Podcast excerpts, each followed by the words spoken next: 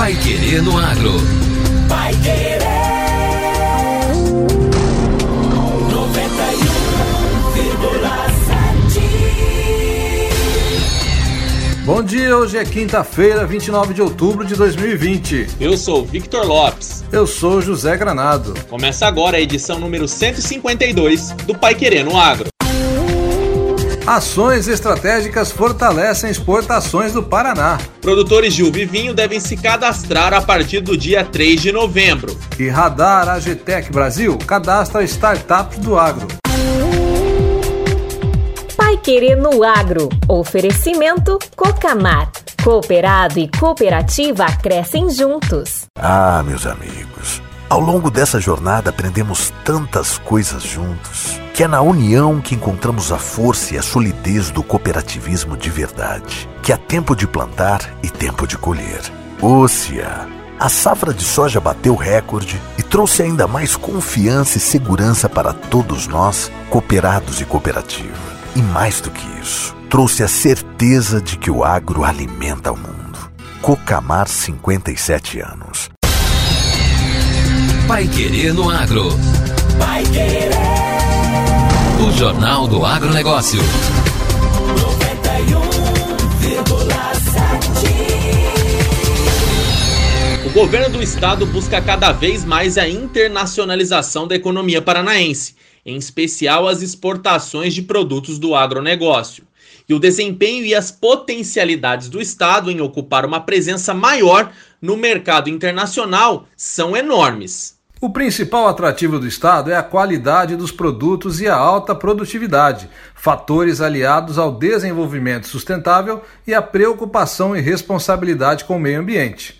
Segundo o secretário da Agricultura, Norberto Ortigara, o Paraná praticamente dobrou a participação no mercado internacional, de 6% para 13%. Ele destaca que o Paraná tem cadeias produtivas bem diversificadas e que está trabalhando muito para ter densidade, volume, escala, preço competitivo e qualidade dos produtos. Nós estamos falando do melhor estado agrícola do Brasil, com cadeias bem diversificadas, é um estado que se esforça por, por, para produzir qualidade, é um estado que se esforça para não dever nada para ninguém, é um estado que quer ter é, densidade de produção, volume, escala, é, fluxo regular, preço competitivo e qualidade.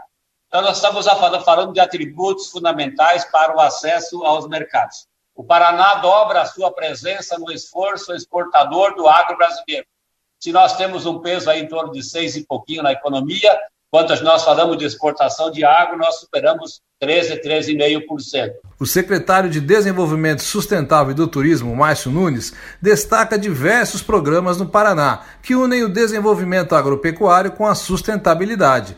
Entre eles está o Descomplica Rural, que tem como objetivo trazer agilidade nos processos de licenciamento ambiental no campo, com segurança ambiental e também jurídica. De acordo com Márcio Nunes, neste ano, o Paraná é o estado que mais notificou por crimes ambientais no Brasil, ao mesmo tempo em que foi o que mais autorizou licenciamentos para novos empreendimentos no país. Nós temos feito educação ambiental, mas uma fiscalização dura. O estado do Paraná é o estado que mais notificou e que mais fiscalizou no Brasil. Ao mesmo passo que é o estado que mais fez licenciamentos para novos empreendimentos no Brasil. São mais de 40 bilhões de novos empreendimentos financiados aqui no, no estado do Paraná, licenciados, para que nós possamos crescer. Pai Querer no Agro. O Jornal do Agronegócio.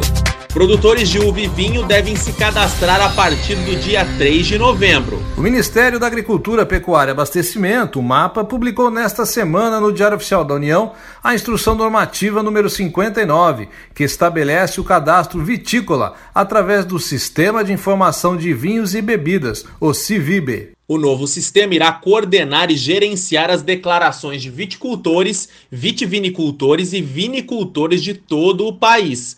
A instrução normativa entra em vigor no dia 3 de novembro. A partir daí, todos os produtores de uva e vinho do país devem se cadastrar em até 180 dias no módulo vitícola deste sistema. O produtor que comercializar uvas sem estar cadastrado no Civib ou com dados desatualizados será considerado infrator, bem como o vinicultor ou vitivinicultor que adquirir uvas de produtores não cadastrados. A sanção vai desde a advertência, multa até a interdição e cassação do registro. O Civib permite o envio pelos produtores das declarações sobre áreas cultivadas quantidade produzida na safra por variedade e a destinação desta produção. Também permite a comprovação e análise desses dados por parte da fiscalização agropecuária, visando o controle da produção vinícola nacional. Agora, no Pai Querendo Agro. Destaques finais. Radar AGTEC Brasil cadastra startups do agro. Startups que inovam para o setor agropecuário têm até o dia 3 de novembro para marcar presença na versão 2020 do Radar AgTech Brasil, uma base de informações acerca das agtechs que acompanha o desenvolvimento do setor.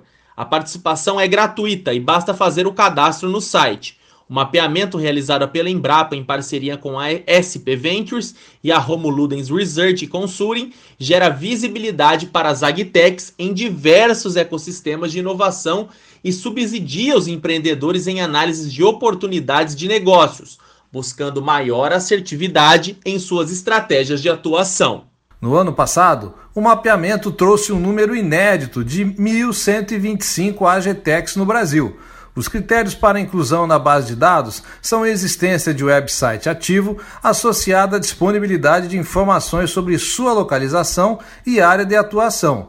A versão 2020 trará um capítulo sobre Covid-19 e um resumo executivo em inglês. No contexto atual, o Radar Agtech Brasil ganha projeção, pois o mapeamento poderá sinalizar novos rumos. O papel do radar é justamente conferir maior visibilidade às oportunidades para o agronegócio brasileiro, sobretudo as agtechs junto aos entes do ecossistema, como academia, governo, produtores e investidores. Em 2019, o radar AGTEC Brasil apontou São Paulo como estado que concentra o maior número de startups orientadas para o setor agropecuário, sediando 590 das 1.125 distribuídas pelo país. Dentre os dados coletados, aproximadamente 90% das empresas voltadas ao agro estão nas regiões sul e sudeste do país. Entre os 10 principais estados estão São Paulo, seguido por Paraná, Minas Gerais e Rio Grande do Sul. A análise por estágio da cadeia de valor revelou que 47% das agtechs oferecem soluções para depois da fazenda, no pós-produção agropecuária, com relevância de tecnologias para novos alimentos, agroprocessamento, plataformas, restaurantes e empórios online, rastreabilidade e indústria 4.0. E termina aqui a edição número 152 do Pai Querendo Agro. E nós voltamos amanhã com mais notícias do agro brasileiro e aqui do estado na 91,7. Não perca. Até amanhã. Um bom dia e até sexta-feira. Você ouviu Pai Querendo Agro. Pai Querer. O Jornal do Agronegócio. Contato com o Pai Querendo Agro pelo WhatsApp 999941110